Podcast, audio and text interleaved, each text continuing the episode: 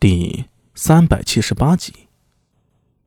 如果女人也有杀伤力啊，那美色一定是他们最厉害的武器。而这武顺正属于那种特别厉害的。好在苏大伟心思坚定，不会轻易被打动。两人一前一后，很快来到了越王府侧门。啊，郎君，请等候。武顺叮嘱了一声，让苏大伟在门前等待。他则上去轻扣门环，三长两短。过了片刻，里面响起了脚步声，然后门被打开了。门后站着一个梳总角发髻的小男孩，看他的模样不过八九岁，一双眼睛啊黑溜溜的，甚是灵活。阿娘，小孩对着武顺喊了一声：“啊，敏贞，你先一边玩去，一会阿娘给你买糖吃。”嗯嗯，听到有糖吃啊，叫敏芝的小孩口水都要流出来了。他转身蹦跳着跑开了，一边跑还一边喊：“一会儿有糖吃喽！”这是小二敏芝，让郎君见笑了。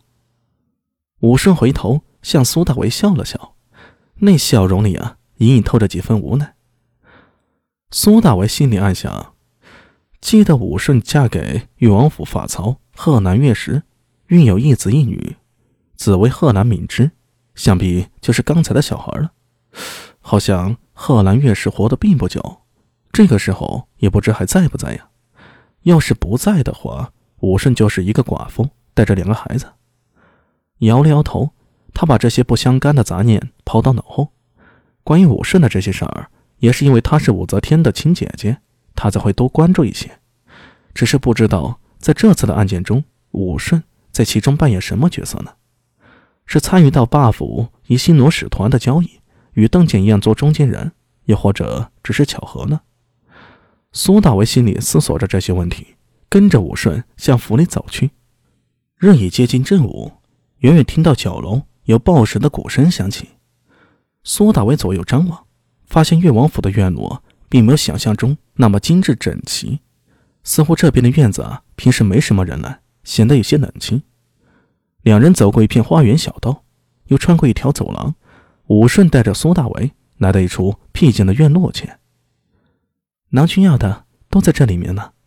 说着，他伸手轻轻推开了院门，伴随着吱呀一声响，木质的门扉打开了。阳光下有无数浮尘在飞舞。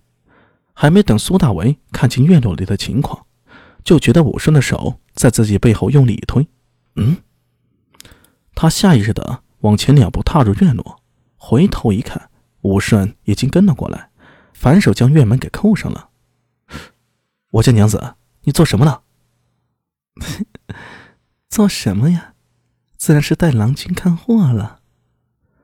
武顺轻咬下唇，发出痴痴的笑意，他的嗓音低沉而富有磁性，一双眼睛盯着苏大为，媚的呀要滴出水来了。不对劲儿，很不对劲儿。苏大为往后退开几步，眼光一扫，这个院落看上去是荒废的，院里堆满了落叶和尘土，可偏偏没有那些案桌呀。五娘子，这里没有案桌。要什么案桌呀？难道我不比案桌好看吗？武顺嘴里发出咯咯的轻笑声，扭动着腰肢。用大胆而泼辣的眼神盯着苏大伟，走了上来。他的步姿很特别，不像是名门贵妇，倒像是一头饥饿的母豹。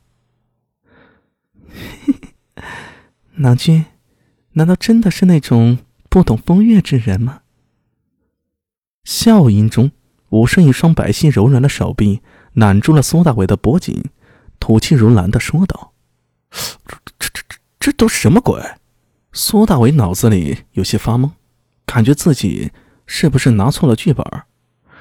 眼看着一张阴唇向自己脸贴了上来，苏大伟一个激灵，仿佛触电一般，将他的手臂甩开，身体腾的一下往后跳开。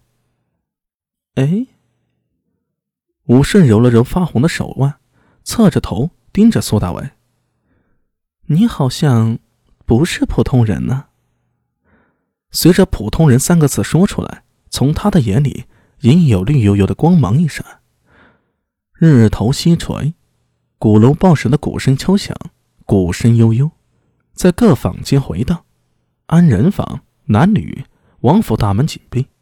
在王府最深的院落里，一间独立的僻静房间内，苏大为看到面无表情的王静直。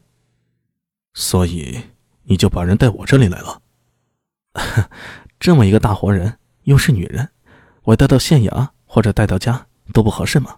想了想，只有你这里最好。苏大为双手合十，在胸前拜了拜。嗯，拜托嘛，咱们不是朋友吗？听到“朋友”二字，王静直那万年冷漠的脸上抽搐了一下，看他的嘴型，似乎是想骂一声，但是他最终点了点头。嗯，你说的不错。那他是什么情况？我看他不是被鬼侵染，也不知是否中了什么邪术啊。苏大为向王静直问道。上午在越王府一处无人的院落里，本想是探一探武顺的底，谁知道后来武顺居然异变了。以苏大为的眼里看，他应当是中了什么邪术。